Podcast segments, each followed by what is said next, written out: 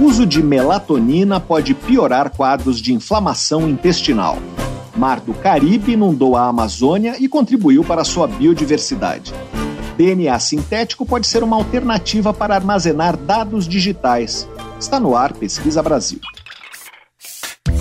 Pesquisa Brasil, uma parceria Revista Pesquisa FAPESP e Rádio USP. Apresentação Fabrício Marques. Olá, sejam bem-vindos ao Pesquisa Brasil, o programa de rádio e podcast da revista Pesquisa FAPESP. Eu sou Fabrício Marques, editor de política da revista, e no programa de hoje nós vamos falar sobre um possível efeito colateral da melatonina, suplemento alimentar conhecido como hormônio do sono. Nossa entrevistada é a imunologista Cristina Ribeiro de Barros Cardoso, pesquisadora da Faculdade de Ciências Farmacêuticas de Ribeirão Preto da USP. Ela vai apresentar os resultados de um estudo feito com camundongos. O estudo mostrou que o uso da melatonina pode agravar quadros de inflamação intestinal.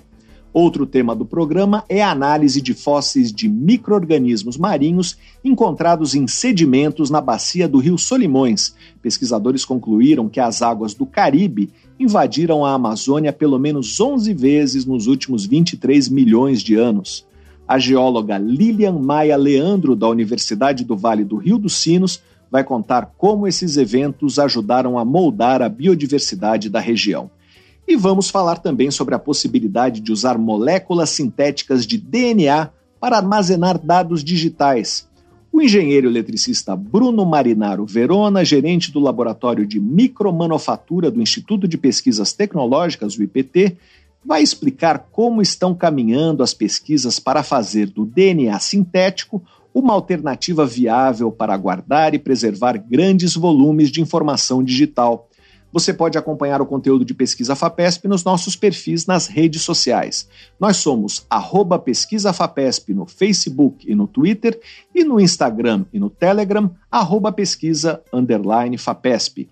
Nosso site é o revistapesquisa.fapesp.br e lá você pode ouvir o Pesquisa Brasil quando quiser e também se cadastrar na nossa newsletter. Assim você fica por dentro de tudo que publicamos. Pesquisa Brasil. Uma parceria da revista Pesquisa Vapesp e Rádio USP. apresentação: Fabrício Marques. Pesquisadores da USP criaram um programa de exercícios para pacientes que tiveram a forma grave da Covid-19 e, mesmo depois da alta hospitalar, apresentaram sintomas persistentes, um quadro conhecido como Covid longa. Dados de um estudo publicado no British Journal of Sports Medicine mostram que esse protocolo de exercícios que pode ser feito em casa é capaz de melhorar a qualidade de vida e a funcionalidade dos pacientes, além de reduzir sintomas como fraqueza e inflamação muscular. Durante 16 semanas, em três sessões semanais de 60 a 80 minutos, os pacientes realizaram exercícios idealizados para recuperar sua capacidade funcional. A complexidade, duração e intensidade dos exercícios foram adaptados para o grau de comprometimento de cada paciente. No final, foram avaliados vários parâmetros relacionados à qualidade de vida, como capacidade motora, dor corporal, saúde geral, vitalidade, saúde emocional e mental e função social. Todos os parâmetros melhoraram.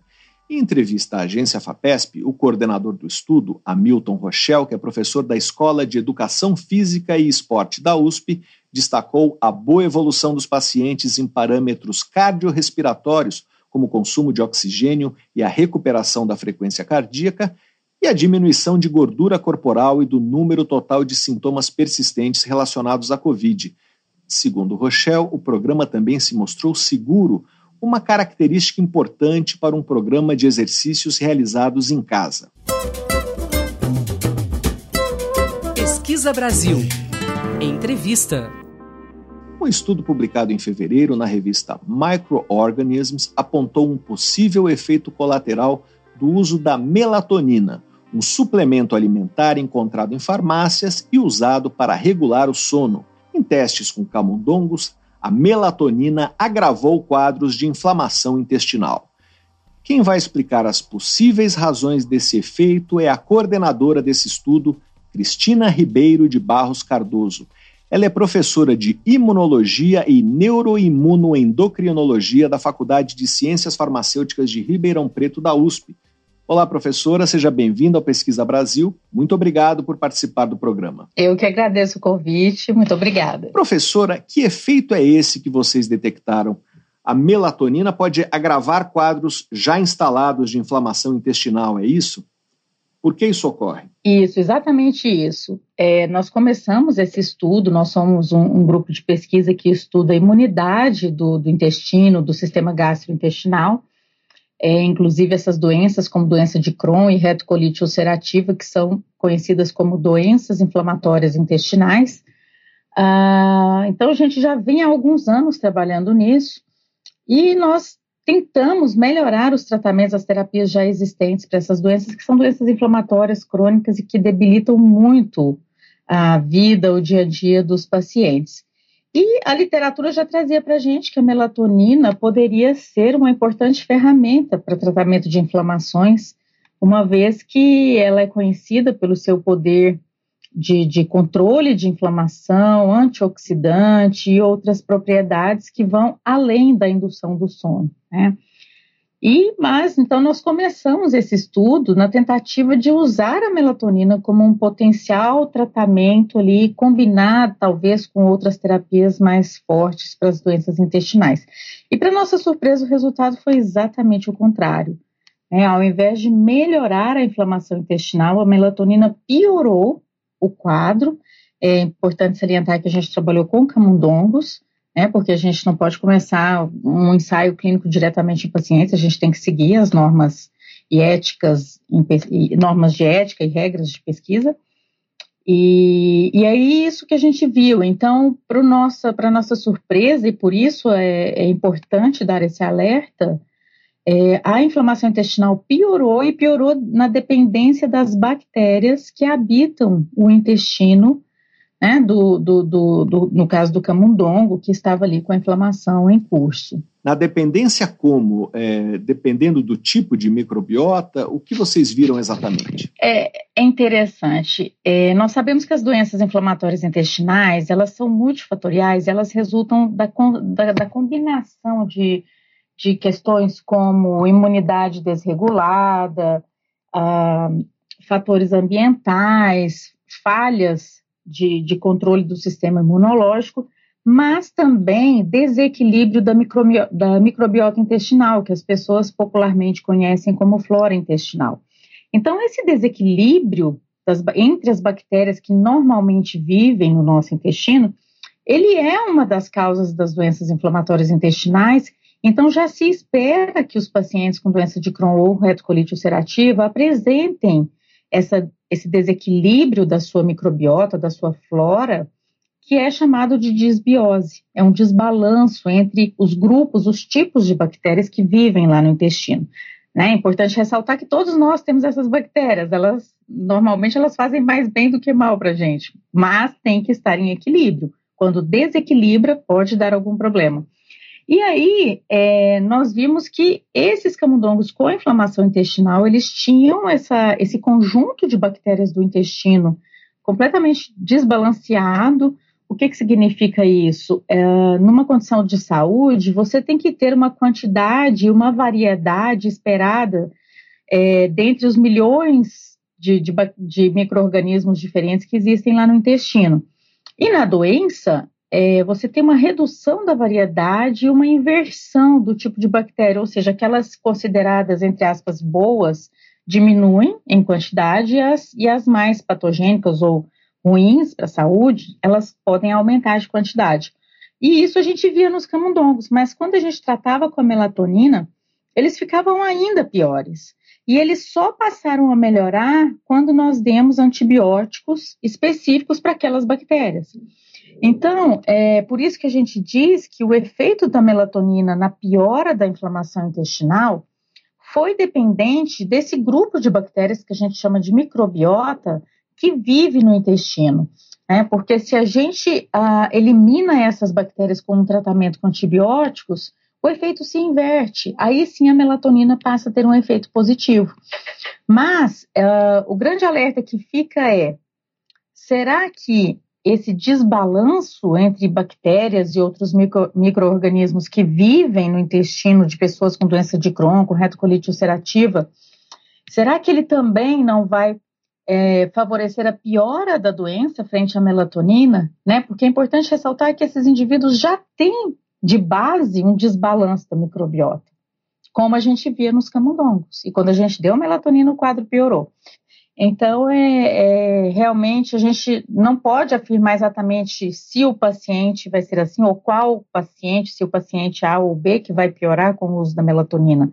Mas é um alerta muito importante, porque ela é vendida livremente, ela não é considerada medicamento, e a gente tem que lembrar que melatonina não é um, um, um produto qualquer, ela é um hormônio. Hormônio. Então, quem faz uso de melatonina faz suplementação hormonal. É, professora Cristina Cardoso, é, depois quero voltar a esse ponto, mas queria antes que a senhora falasse sobre a incidência dessas doenças inflamatórias intestinais. Muita gente tem esse tipo de problema. Quais são as dificuldades que esses pacientes enfrentam? Olha, é, as doenças inflamatórias intestinais, elas se assemelham a outras doenças que são conhecidas popularmente como doenças de imunidade, doenças autoimunes. Né? E o que, que significa isso? São aquelas doenças nas quais o próprio sistema imunológico, ou seja, a própria imunidade da pessoa, agride o seu próprio corpo. É uma desregulação, um desbalanço, um descontrole de imunidade. É, e na doença de Crohn, na retocolite ulcerativa, é, esse descontrole acontece também de forma crônica, como em outras doenças. Uh, posso citar aqui como exemplo de doenças autoimunes, só para as pessoas se, se localizar, localizarem um pouco né, no tema. A gente tem lúpus, diabetes tipo 1, esclerose múltipla, uh, artrite reumatoide. Todas essas doenças são doenças chamadas doenças imunomediadas, onde há esse descontrole da resposta imunológica. Então, enquanto na artrite reumatoide, só para exemplificar, a imunidade ataca as juntas, as articulações dos pacientes, nas doenças de, de Crohn e a retocolite ulcerativa, a imunidade acaba atacando o próprio intestino, né? E isso depende desse desbalanço das bactérias. Essas doenças, elas ainda são pouco estudadas no Brasil e a gente não tem ah, dados epidemiológicos muito consistentes. Mas veja, não é que a gente não tenha doença, é que ela é pouco estudada. Por exemplo, a gente tem um ambulatório dentro do, do Hospital das Clínicas, aqui na USP, que é um ambulatório específico de doenças inflamatórias intestinais, que está repleto de pacientes. Né? Mas quando a gente olha países que são ditos países mais desenvolvidos, Estados Unidos, países europeus, a incidência é altíssima. Uma grande porcentagem da população apresenta essas doenças, e algumas pessoas dizem que tem relação, uh, não sei se vocês já ouviram falar, com uma questão chamada hipótese da higiene, que é quanto mais limpo, mais desenvolvido o país, mais doenças relacionadas a excesso de imunidade e alergias as pessoas têm. E ao contrário, países menos desenvolvidos acabam tendo mais prevalência assim de doenças infecciosas, verminosas e tal. Então, é, infelizmente, a gente ainda não tem dados muito consistentes, sólidos no Brasil, tem pouca pesquisa epidemiológica sobre isso. Mas quando a gente olha para fora do Brasil, Uh, e mesmo para o dia a dia do nosso, da nossa rede de saúde, nós vemos um número grande de pacientes com essas doenças e, e, não é nada incomum, pelo contrário. Nós estamos conversando com Cristina Ribeiro de Barros Cardoso, professora de Imunologia e Neuroimunoendocrinologia da Faculdade de Ciências Farmacêuticas de Ribeirão Preto, da USP. Professora, eh, se a melatonina não funciona, você esperava um efeito positivo e o resultado foi o contrário, o que funciona contra essas doenças? Tem medicamentos novos? É, como essas doenças são tratadas? Essas doenças elas são tratadas com medicamentos que inibem a imunidade. Então, o paciente entra num quadro que a gente chama de imunossupressão. É, você é, dá medicamentos como corticoide que inibem a resposta imunológica, inibem o seu sistema imune de atacar o intestino. Mas o corticoide ele é usado mais durante crises agudas das, da, dessas doenças. Em geral, esses pacientes são tratados com drogas imunossupressoras, como azatioprina, metotrexato, aminosalicilatos e outras. E existe uma classe de medicamentos que é chamada de terapia biológica, que esses sim são os mais modernos e, e os mais promissores, que são também uma terapia que se baseou no conhecimento da imunologia para ser desenvolvida. São anticorpos, veja bem, a gente se vacina por corpos, né? E por outro lado, a indústria farmacêutica usa anticorpos para tratar essa doença, porque esses anticorpos eles bloqueiam uh, os elementos da inflamação no intestino e no corpo dessa, desse paciente de forma geral. O problema é que, além de ser terapia de altíssimo custo, são, são medicamentos que normalmente só são dados em farmácias de alto custo, uh, alguns pelo SUS e, e, outros via até processos judiciais, porque o custo é muito, muito alto. É, a gente, mesmo assim, eles são mais usados para pacientes com doença moderada grave. E cerca de 20% desses pacientes não respondem nem mesmo a essas terapias mais caras. Então, veja, se de 100 pessoas com a doença a gente tem 20 que não respondem às terapias mais avançadas, essa é uma questão de saúde pública, é uma questão muito importante. É, então, uh, o nosso laboratório vem, tra vem trabalhando no sentido de entender por que, que muitos pacientes não respondem ou param de responder ao tratamento no meio da sua história de vida com a doença e se a gente consegue melhorar esse tipo de tratamento. Por isso veio a ideia da melatonina, porque a literatura traz isso para a gente. Mas, é, pelo que nós vimos, não é. Né? Pelo menos dependendo da microbiota, não é. Pode ser que, que em alguns casos que que os indivíduos tenham um conjunto de bactérias um pouco diferente, talvez funcione, mas com a microbiota habitual ali do quadro de inflamação, não. E há algum caminho que pareça promissor? Olha, o caminho novo é estudar cada vez mais essas interações da imunidade com o intestino e cada vez mais novos anticorpos são desenvolvidos contra novas moléculas que são vistas como muito importantes no desencadeamento dessa inflamação intestinal. Então, é, existem vários ensaios clínicos em andamento com esses anticorpos monoclonais, que a gente chama, são, são chamados de terapia biológica. Ah, eu poderia citar vários nomes aqui, por exemplo, o mais comum que os pacientes usam é o infliximab, mas existe também ustekinumab, vedolizumab, uma série de, de, de nomes difíceis aí.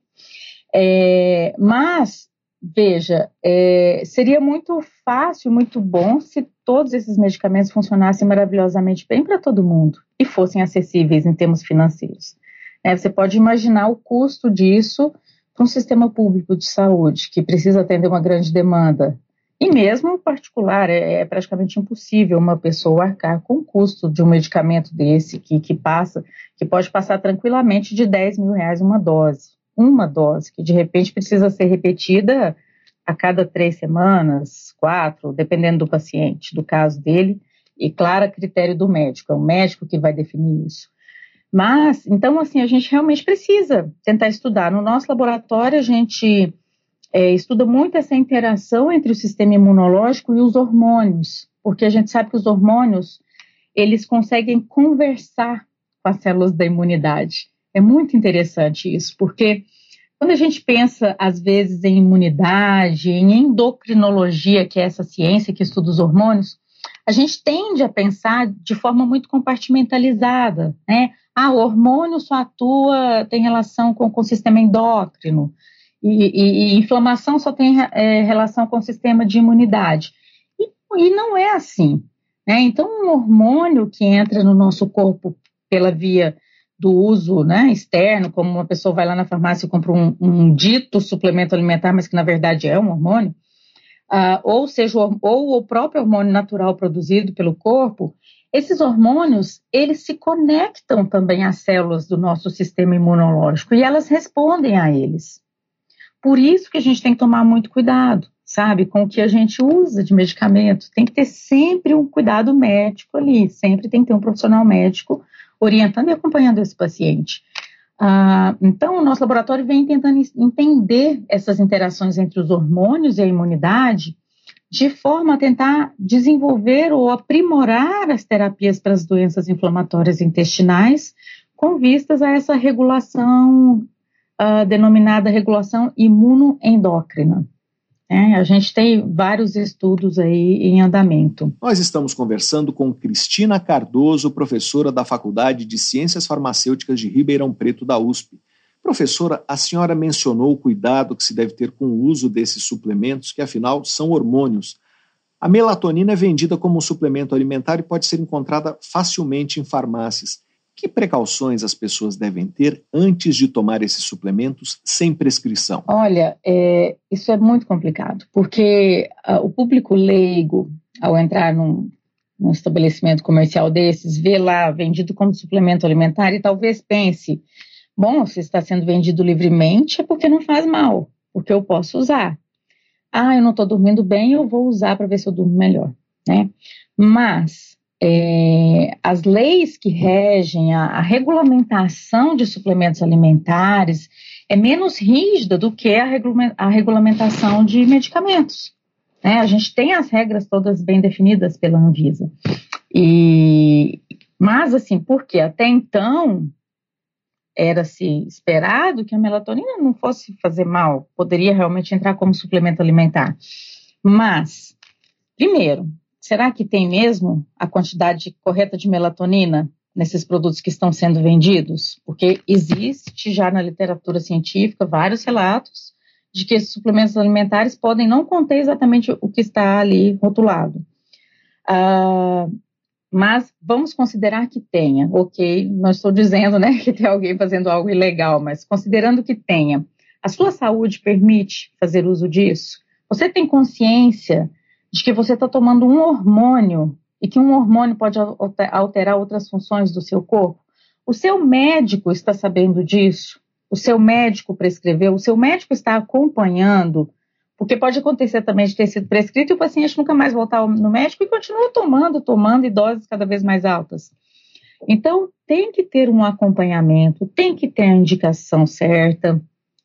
Não é simplesmente um suplemento. Quer dizer, é vendido rotulado como um suplemento. Mas nós da ciência sabemos que tem hormônio ali dentro. E se tem hormônio, atenção, ligue o alerta vermelho, porque isso pode interagir, essa substância pode e interage com outros sistemas do seu corpo. E aí, de repente, você está querendo regular uma coisa e desregula a outra.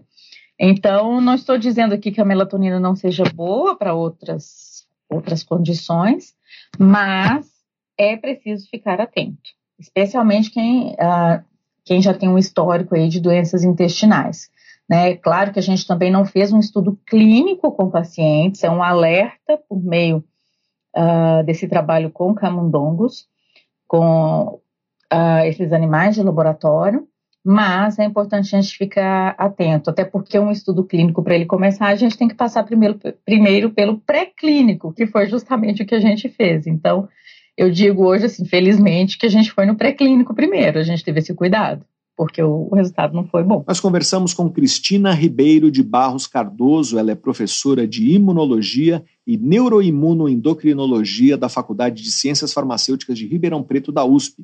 Para saber mais sobre o estudo que apontou um possível efeito colateral da melatonina, leia a reportagem de Ricardo Muniz na agência FAPESP. O site é agência.fapesp.br. Professora, muito obrigado pela sua entrevista. Muito obrigada, eu que agradeço vocês pelo convite. Pesquisa Brasil, o programa de rádio da revista Pesquisa FAPESP. Em maio de 2018, a ilha Mayotte, um território francês a noroeste de Madagascar, no Oceano Índico, foi atingida pelo primeiro de uma série de tremores de terra. Durante meses, centenas de abalos sísmicos quase diários amedrontaram a população da ilha. Os cientistas ficaram perplexos porque não se pensava que fosse uma região de alto risco sísmico. Um ano depois, pesquisadores a bordo do navio de pesquisa oceanográfica Marion do Fresne identificaram a origem dos terremotos. Um vulcão submarino que ganhou o nome de Fani Maoré, a 50 quilômetros da ilha com 800 metros de altura a 3.500 metros de profundidade, o vulcão estava em intensa atividade, expelindo até 400 metros cúbicos de lava por segundo. Nos últimos três anos, 30 campanhas oceanográficas revelaram centenas de vulcões submarinos formando uma província vulcânica até então desconhecida, estendendo-se por um corredor de 600 quilômetros de comprimento e 200 quilômetros de largura. Pesquisa Brasil. Entrevista. Sondagens realizadas na Amazônia encontraram fósseis e microfósseis de origem marinha a mais de mil quilômetros de distância do oceano. Mas como esses fósseis chegaram em uma região que hoje é de mata fechada? De acordo com análises de sedimentos das margens do rio Solimões, Juruá e Javari, o Mar do Caribe invadiu várias vezes a Amazônia durante o período geológico conhecido como Mioceno, de 23 milhões a 5 milhões de anos atrás. Nós vamos conversar agora com a geóloga Lilian Maia Leandro, que trabalha com microfósseis na Amazônia. Ela é a primeira autora de um artigo publicado no ano passado na revista Geology, que explora as evidências das incursões marinhas de origem caribenha na Amazônia Ocidental. Esse foi o tema do doutorado que ela defendeu em 2019 na Universidade do Vale do Rio dos Sinos, no Rio Grande do Sul.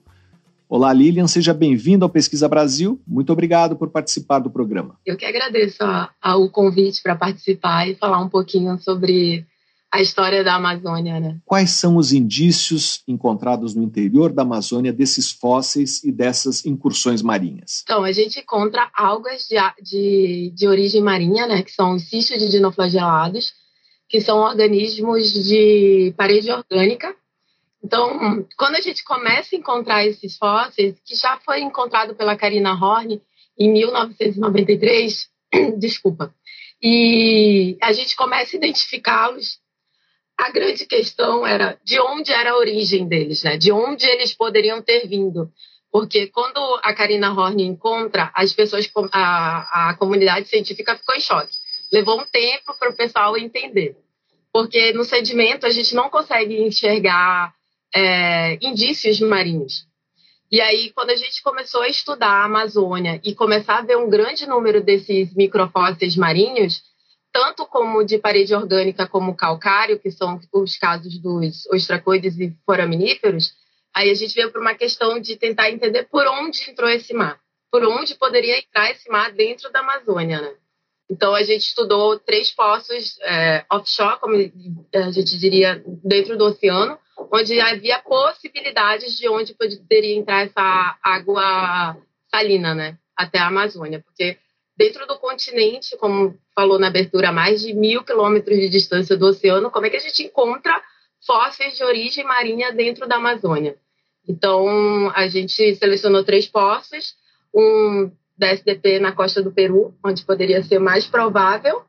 Depois um na no Mar do Caribe, ali próximo à costa da Venezuela, e outro na foz do Rio Amazonas, do DSDP, né, da época, para entender e correlacionar esses fósseis que a gente encontra dentro da Amazônia né, na, ao redor né, de, da, da América do Sul.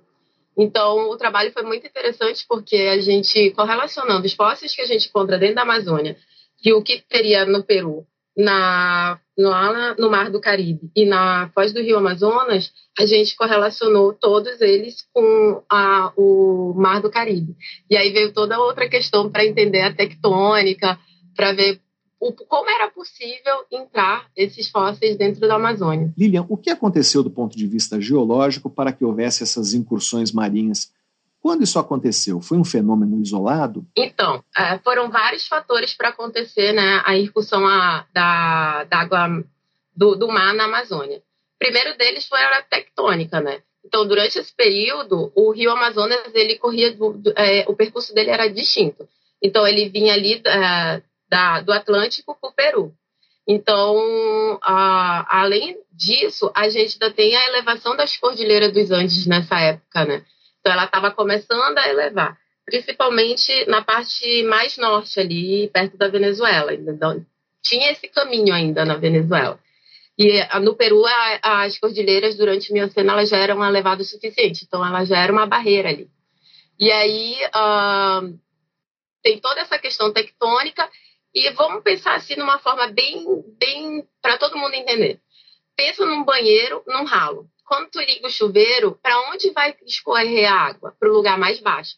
E a região amazônica ela era um baixo, ela é uma bacia, né? Então esse baixo fazia com que quando elevava o nível do mar, né, com a, o aquecimento global, então as geleiras é, descongelavam, o nível do mar elevava. Para onde essa água vai escorrer? Para lugares mais baixos. Então a gente tinha ali o sistema Pebas, né, que a gente chama ali na Amazônia.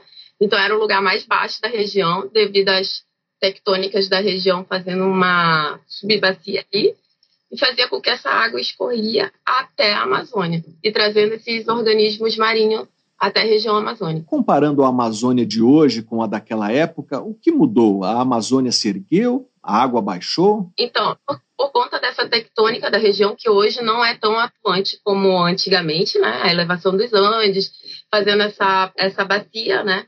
Na região amazônica, Hoje a gente não vê mais isso, porque além de ter todas essas barreiras, né, da, das Cordilheiras dos Andes, ainda tem a questão do fechamento do Istmo do Panamá, que nessa, nessa época, durante o Mioceno também ainda não estava começando a fechar o Istmo do Panamá. Então, todas essas, essas questões durante o Mioceno, que eram distintas de hoje, fazem com que não, não ocorra, né?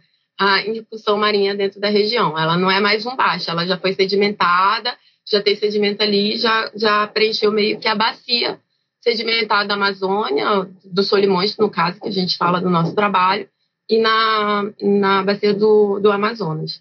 Então, o contexto geológico durante o Mioceno para hoje é muito distinto.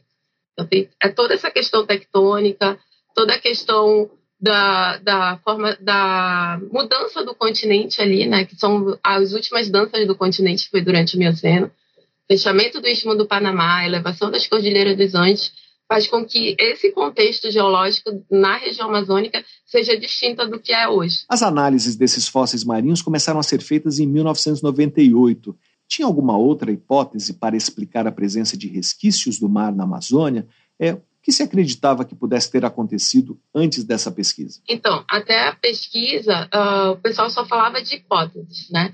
Poderia ter vindo, eram seis hipóteses, poderiam ter vindo do, ali da costa do Peru, da ali da região uh, da, do Caribe venezuelano, também pelo qual é o nome dele? Ali pela, deixa eu só confirmar aqui pelas Guianas, pela foz do Rio Amazonas ou pela bacia do Paraná, pelo, pelo sul do Brasil. Então, quando a gente fez esse trabalho, foi a primeira vez um trabalho feito em poços é, marinhos, né, da mesma idade da, dos sedimentos da Amazônia.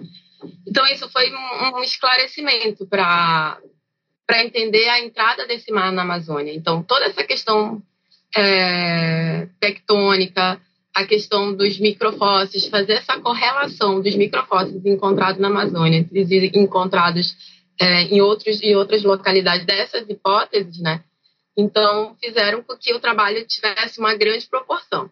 Então, até então, esse trabalho só tinha hipóteses. Ninguém tinha feito trabalhos para dizer, não, estamos correlacionando esses microfósseis que são encontrados na Amazônia com o Caribe venezuelano, no caso. Então, era só só hipóteses mesmo. A invasão do mar teve influência no que é a Amazônia hoje?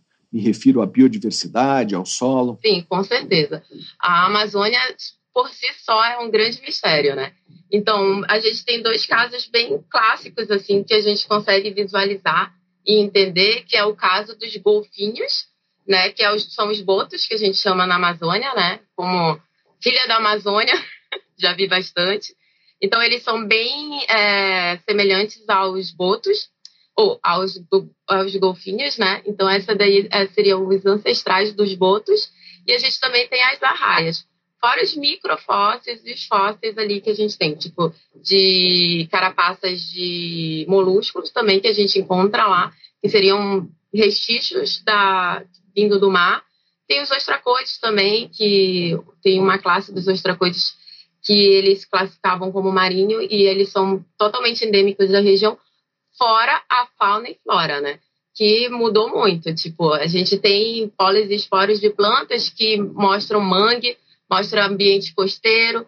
Então, toda essa diversidade da Amazônia, com certeza, ela veio durante esse período aí da, de restabelecer a floresta, desse grande lago, dessas mudanças ali paleoambientais da região amazônica. Nós estamos conversando com a geóloga Lilian Maia Leandro, que trabalha com microfósseis na Amazônia.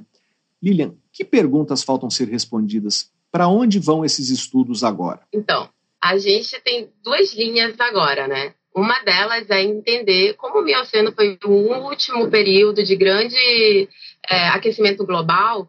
A gente está querendo fazer alguns projetos para entender melhor o Mioceno e entender é, questões climáticas para o futuro.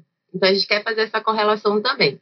Além do mais, entender melhor, porque toda, todo ano sai trabalho sobre a Amazônia, principalmente durante esse período do Mioceno, porque é um grande mistério. Tem muita coisa para estudar. A gente tem o caso aí do trabalho do Vitor, daí da, da FAPESP, né? Que ele fez modelos é, matemáticos ali para entender também é, essa questão das tectônicas. Então, todo trabalho que vem para a Amazônia é muito bem-vinda, porque vai montando esse quebra-cabeça que a gente tem ali dentro da Amazônia. Tem muita questão para entender. Por exemplo, a gente encontrou ainda microfósseis durante o Plioceno seria uma idade mais, é, mais recente do que o Mioceno. Então, como explicar essa, é, esses microfósseis hoje, né, durante o Plioceno, é, de origem marinha, na Amazônia? Se é, o, o, antes de Mérida já estava fechado é, durante esse período. Então, tem muita coisa para estudar. A Amazônia tem, tem para todo mundo, sabe? E o legal uh, é que brasileiros estudem, né? Tipo, é um dos trabalhos, é, eu gosto de falar muito do, do, nosso trabalho aqui que a gente fez na Geology, porque foi a primeira vez que teve um grande número de pesquisadores que eram só brasileiros. E isso é bem legal, da gente pegar e pegar a Amazônia para a gente e desenvolver trabalhos nessa área da Amazônia, sabe? Então tem muita coisa para ser feita na área da biologia, na área da geologia, da paleontologia, principalmente o pessoal ali do Acre, né? o professor Dapólito e a professora Inês do, do Pará. Então, a gente está tentando juntar for, é, força para mostrar mais a Amazônia, que sempre está em evidência, e tentar explicar a história da Amazônia. Né? Você falou do Victor, que é o geofísico Victor Sasek, da USP, que trabalha com modelos numéricos é, para avaliar essas hipóteses da invasão do mar na Amazônia, e também da professora Maria Inês Ramos, do Museu Paraense Emílio Guilde, não é isso? Exatamente. E aí o trabalho do Vitor saiu agora, né, em março, e bem interessante da gente discutir tudo isso. E, e são mais informações que a Amazônia precisa ser mais estudada, né? Uh, a gente tem esses postos da CPRM, né, que foram coletadas na década de 70, e aí estão ali para ser estudados e convida todo mundo que trabalhe com biologia, geologia, paleontologia a né, desenvolver projetos e trabalhar nessa região, que é muito interessante. Tem muita coisa para estudar ainda.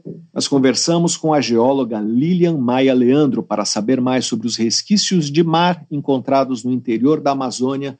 Leia a reportagem de Gilberto Stan no site da revista Pesquisa FAPESP, que é o revistapesquisa.fapesp.br. Lilian, muito obrigado pela sua entrevista. Eu que agradeço a oportunidade de falar um pouco sobre esse amor que é a Amazônia. Você ouve Pesquisa Brasil. Apresentação: Fabrício Marques. A Universidade de Oxford, no Reino Unido, proibiu docentes e funcionários de se envolver em relações íntimas com estudantes de graduação e pós-graduação. A medida entrou em vigor no dia 17 de abril e tem como alvo todos os profissionais responsáveis por admitir, ensinar, orientar ou supervisionar os estudantes. Antes dessa mudança, as relações eram desencorajadas, mas não proibidas. Os funcionários que descumprirem a determinação estarão sujeitos a penalidades disciplinares. Em caso de relações já existentes, a universidade informou que buscará evitar conflitos de interesse, garantindo que o funcionário não tenha nenhum tipo de responsabilidade ou ascendência sobre o aluno com o qual esteja envolvido. No início do ano, a direção da universidade sofreu desgastes e críticas de estudantes quando se revelou que servidores acusados de assédio sexual permaneciam trabalhando na instituição. Dados obtidos pelo jornal The Oxford Student mostram que entre 2017 e 2021, 12 funcionários foram acusados de má conduta sexual. Desse universo, cinco queixas foram consideradas procedentes, mas três funcionários receberam apenas advertências e só um dos acusados foi afastado e posteriormente demitido. A Universidade de Oxford se une a várias outras instituições do Reino Unido que também proíbem namoros entre servidores e alunos como as universidades de York e Nottingham. Pesquisa Brasil. Entrevista. Pesquisadores estão desenvolvendo versões sintéticas de DNA para guardar grandes volumes de informações digitais.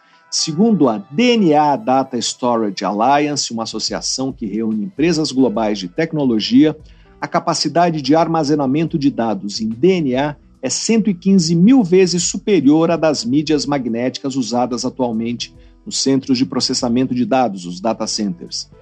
Quem vai falar sobre o potencial do DNA sintético é o engenheiro eletricista Bruno Marinaro Verona, gerente do Laboratório de Micromanufatura do Instituto de Pesquisas Tecnológicas, o IPT.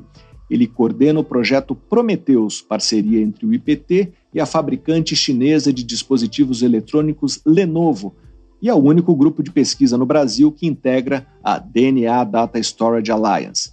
Olá, Bruno, seja bem-vindo ao Pesquisa Brasil. Muito obrigado por participar do programa. Fabrício, eu que agradeço. Boa tarde, boa tarde a todos. Bruno, o que é o DNA sintético? Como ele se compara com o DNA que armazena as informações genéticas uh, de seres vivos? Perfeito, Fabrício. Vamos lá. Essa é uma, bo uma boa pergunta. Né? A, o termo DNA sintético ele vem porque, na verdade, a gente é, cria, a gente manufatura esse DNA de uma forma diferente da natureza. A gente sabe que as fitas de DNA, que, onde contém todas as informações dos seres vivos, elas são feitas de forma natural no nosso organismo. E quando a gente usa o termo DNA sintético, quer dizer que a gente está hum. criando, a gente, o, o, ser humano ele tem um processo alternativo para fazer a síntese de DNA é, para outros fins que não sejam os fins naturais. Né? Então, acho que é mais ou menos essa a ideia de usar o termo DNA sintético. Né? Ele foi sintetizado num processo é, artificial feito pelo ser humano. Nós estamos conversando com Bruno Marinaro Verona, gerente do Laboratório de Micromanufatura do Instituto de Pesquisas Tecnológicas,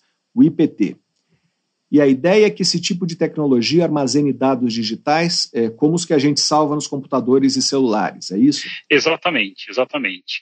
É, hoje os computadores, todos os dados digitais, então um vídeo, uma música, um arquivo de texto, ele nada mais é do que uma sequência de zeros e uns, de dados binários, como a gente chama dentro do nosso computador.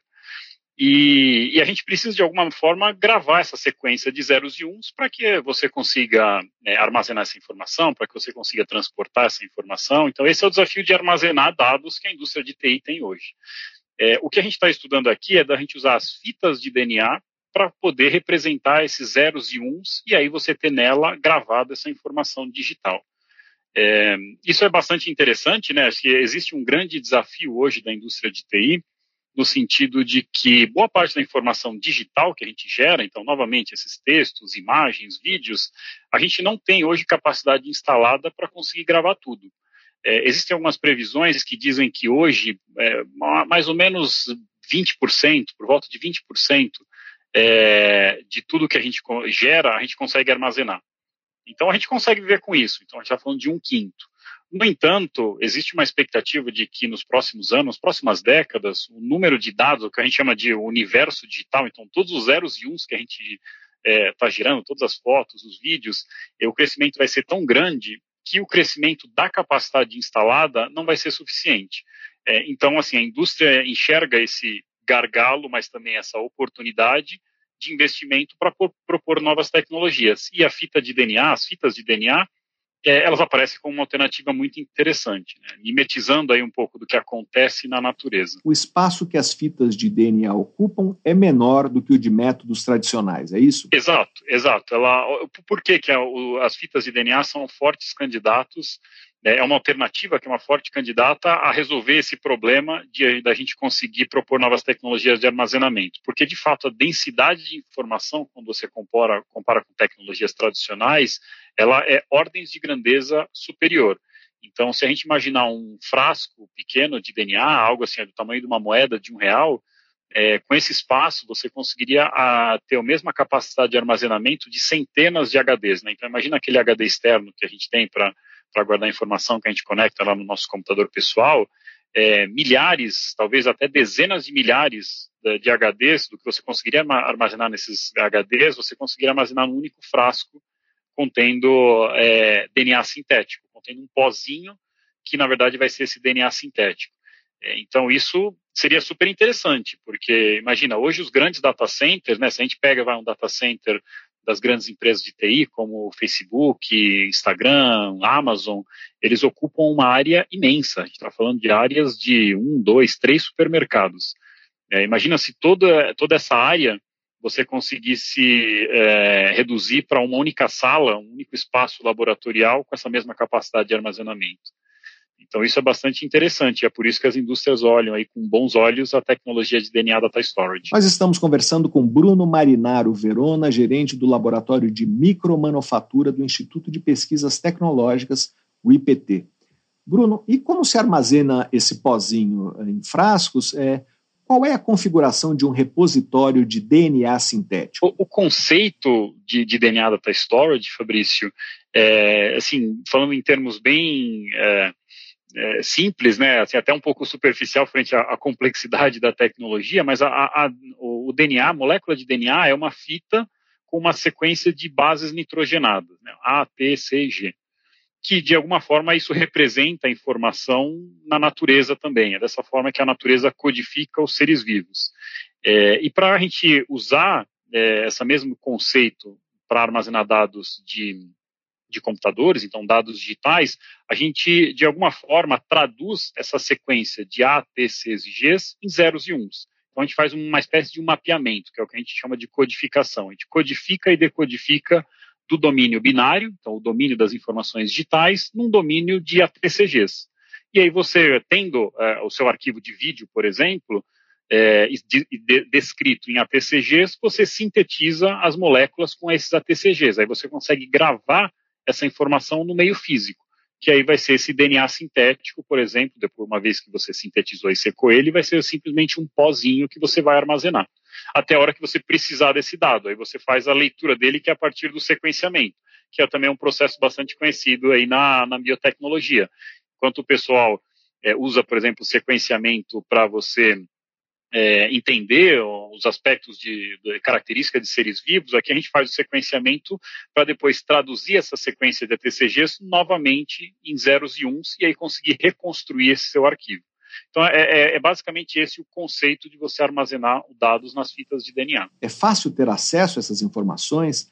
As técnicas para retransformar o DNA em informação digital é, já estão bem dominadas? É, há gargalos tecnológicos? É, tem, tem tem é, gargalos, tem desafios tecnológicos que ainda precisam ser endereçados. Né? Não só na leitura, né, para você extrair essa informação, que é a operação tradicional de leitura, mas na, também na, na, operação de escrita, na operação de síntese. É, porque é o seguinte, quando a gente pensa no, no mercado de TI, imagina você estar tá copiando um, um vídeo de alguns gigabytes para um pendrive. Obviamente que você quer copiar isso da forma mais rápida possível. Você quer que isso demore talvez alguns segundos, um ou dois minutos no máximo. É, por quê? Porque hoje essas tecnologias você consegue escrever da ordem de megabytes por segundo, algo dependendo das tecnologias é, de comunicação e de armazenamento, você consegue até fazer isso em gigabits por segundo. É, hoje, é, a, quando a gente sintetiza as moléculas de DNA que representam essas informações, o processo ele não é rápido o suficiente quando você compara com as mídias atuais. Então, você demoraria talvez dias, talvez um mês, para escrever um vídeo. E isso, obviamente, quando a gente olha para o aspecto de mercado, não é interessante. Você precisa realmente desenvolver essa tecnologia tal que você tenha um throughput, né, um, um desempenho compatível com o que o pessoal quer de, de, velocidade de leitura escrita. Leitura é a mesma coisa, né? Quando você tem lá o seu, é, o seu DNA e você vai fazer o processo de sequenciamento, então você precisa sequenciar muito rápido para você conseguir obter aquela sequência de ATCGs e depois transformar novamente muito rápido em zeros e uns para você ler rapidamente. É, então, eu acho que esse é um dos principais desafios hoje que, que, os grupos de pesquisa, nós, inclusive, aqui do, do IPT e da Lenovo, estamos trabalhando. A gente conseguir fazer produtos de software e hardware, né? Então, ó, o hardware, quando eu digo, são os equipamentos de leitura escrita, e o software, quando eu digo, é o, essa inteligência de transformar TCGs em zeros e uns, que eles tenham um desempenho compatível para realmente virar uma solução comercial. Nós estamos conversando com Bruno Marinaro Verona, gerente do Laboratório de Micromanufatura do Instituto de Pesquisas Tecnológicas, o IPT. Bruno, e quando devem surgir aplicações comerciais? É, em que fase de desenvolvimento essa tecnologia está hoje no mundo? Essa também é uma, uma ótima pergunta. É, hoje, assim, a gente tem, tem várias perspectivas, né? Eu pessoalmente acredito que é, dado o rito de desenvolvimento, que tem sido bastante acelerado, não só no nosso grupo, mas vários outros grupos de pesquisa, é, eu acredito que essa tecnologia, já na próxima década, vai ser uma realidade nos data centers. Né? Ela não vai substituir completamente as outras tecnologias, né? não quer dizer que a gente nunca mais vai usar uma mídia ótica, como, por exemplo, um, Blu um Blu-ray, ou uma mídia magnética, como, por exemplo, um HD, em substituição é, é, do, ao, moléculas de DNA. Né? Isso não, não acho que isso vai acontecer. Isso, e se acontecer, talvez demoraria realmente décadas. Mas eu acho que esses é, diferentes tipos de armazenamento, sistemas de armazenamento de dados, eles podem coexistir é, já na próxima década. É, a, dependendo quando a gente olha né, de outros aspectos, não só do aspecto de desempenho, é, talvez até a tecnologia de DNA Data Storage até entre antes no mercado, porque não só você tem a capacidade de armazenar muita informação é, nas moléculas de DNA, mas você também armazena elas de forma muito mais sustentável. Quando a gente olha hoje para os grandes data centers, né, eles consomem muita energia elétrica. É, eles consomem, eles ocupam uma área muito grande. E quando você olha para as empresas de TI, elas obviamente estão preocupadas, claro, com o desempenho das tecnologias, mas todas elas têm olhado para cada vez mais a questão de ESG. É, então, talvez essa tecnologia, mesmo que ela ainda tenha pontos de melhoria no, nos desempenhos, elas podem entrar aí até antes de 2030, né? A gente está falando aí nos próximos, talvez, três, quatro anos, é, já em, em, em, sistemas de produção, justamente porque, é, porque as empresas realmente querem é, melhorar a questão de sustentabilidade aí das suas operações. Queria que falasse um pouco sobre esse projeto Prometeus que você mencionou, que é uma parceria entre o IPT e a Lenovo.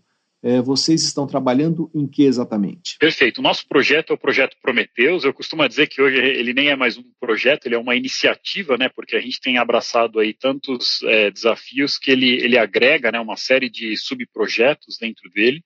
Mas o, o projeto Prometeus, para todos os fins, ele tem esse objetivo de identificar gargalos tecnológicos na, é, no, no, pipeline de DNA Data Storage, né, nesse rito de escrita e leitura, é, quais são os gargalos atuais e o que, que a nossa equipe pode desenvolver para endereçar esses gargalos. Né?